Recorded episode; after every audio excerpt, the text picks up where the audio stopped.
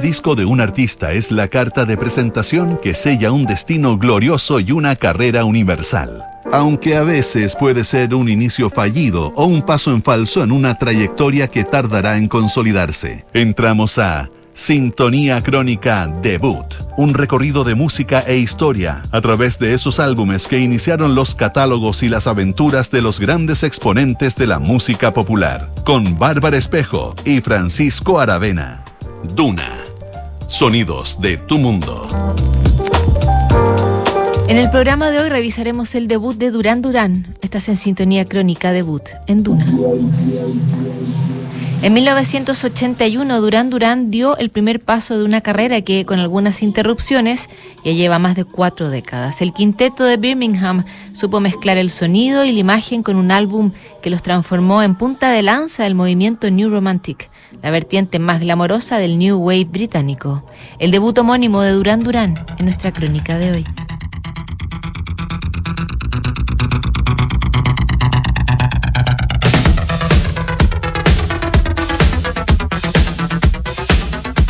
El 16 de julio de 1980, el club Rum Runner de Birmingham fue testigo de la primera presentación del grupo Duran Duran. Para entonces, el quinteto usaba ese local como sala de ensayo y cuartel general para calentar motores antes de sus actuaciones. El nombre de la banda ya daba pistas sobre el interés visual que los movía y que los acercaba al movimiento New Romantic que se gestaba en la vida nocturna inglesa.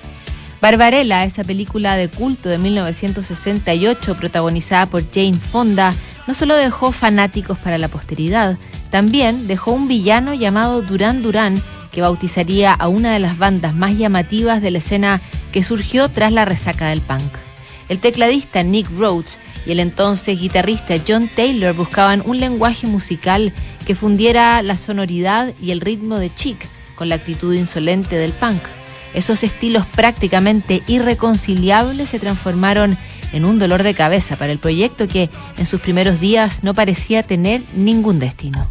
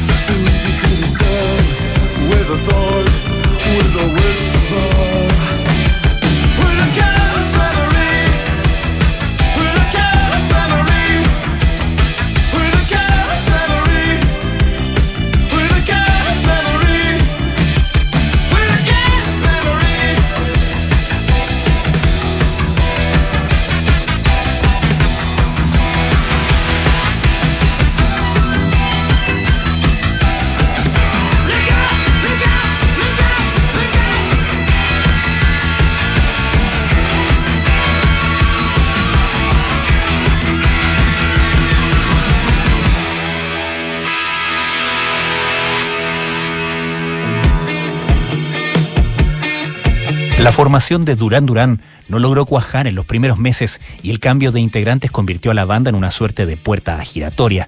Las mutaciones comenzaron a dar resultado cuando llegó el baterista Roger Taylor y dejaron de lado la máquina de ritmos que había dominado el sonido del grupo. En ese momento, John Taylor cambió la guitarra por el bajo y apareció el guitarrista Andy Taylor, con un sonido más crudo y rockero que servía de contrapunto al groove bailable que imponía la sección rítmica. En los teclados, Nick Rhodes trataba de volcar las influencias de Kraftwerk y de Brian Eno en el sonido más pop que se estaba incubando en Duran Duran. La mezcla empezaba a tener algún sentido, pero aún no encontraban la voz que le daría la personalidad a la banda. Tendría que llegar Simon Le Bon para que Duran Duran terminara de consolidar ese mensaje que exigía interacción absoluta entre el sonido y la imagen.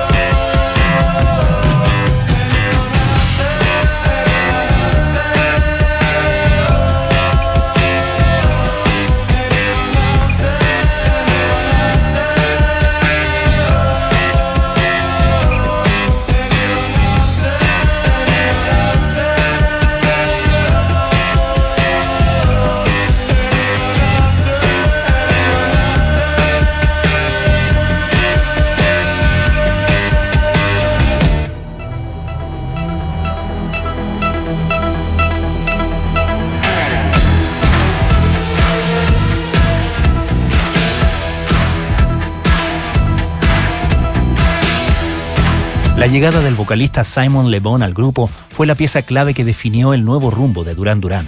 Le Bon no solo aportó con su voz a las canciones, también traía bajo el brazo un cuaderno lleno de poemas que se transformarían en las primeras letras de la banda. Cuando debutaron ese 16 de julio de 1980 en el club Rum Runner, Duran Duran ya poseía un modesto catálogo de canciones que pronto llevarían al estudio de grabación. En diciembre de ese año, Duran Duran firmó un contrato discográfico con EMI gracias a los buenos oficios de Dave Ambrose, el hombre que había descubierto a los Sex Pistols. Duran Duran soñaba en grande y entró a los estudios Abbey Road con el productor Colin Thurston, el mismo que había grabado a Iggy Pop y The Human League. La banda pretendía emular la atmósfera de los Beatles, pero tuvieron problemas con el sonido de la batería, así que se trasladaron a grabar a Oxfordshire. El espíritu de los Beatles igual les influiría el 8 de diciembre tuvieron que interrumpir la grabación del álbum por la trágica muerte de John Lennon.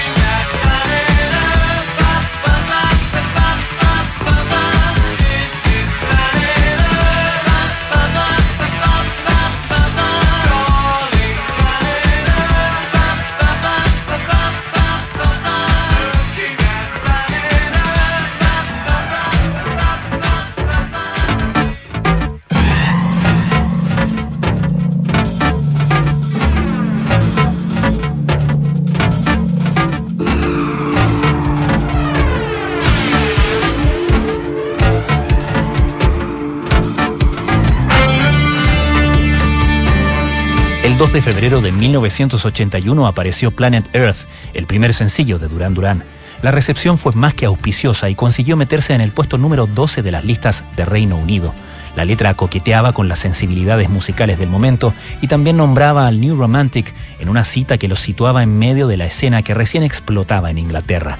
Además de dar a conocer las bases del sonido de Duran Duran, Planet Earth generó algo de expectación por el nuevo álbum que aún se mantenía en absoluta reserva. Urgidos por su sello de grabación, el grupo lanzó Careless Memories, aunque sabían que no le iría tan bien como a Planet Earth. La canción se estancó entre las primeras 35 de las listas y mostró el lado más oscuro de la banda. De paso, demostró que Duran Duran también manejaba otras sonoridades más profundas. Mientras sufrían los vaivenes de los rankings, la agrupación comenzó a aparecer en las revistas y sus integrantes se transformaron en íconos visuales. Era cosa de tiempo que la banda explotara a través del formato del videoclip.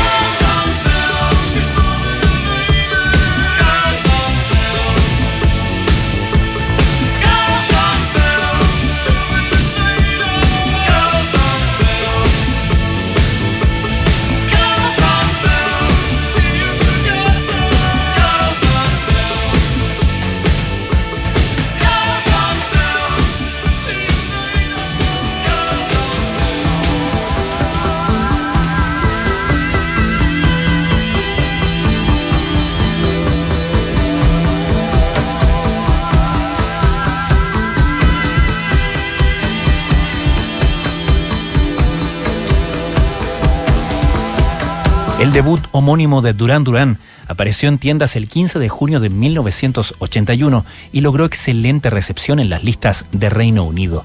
Poco después de su lanzamiento, el tercer sencillo, Girls on Film, se tomó las pantallas con un provocador video que pretendía criticar el negocio del modelaje.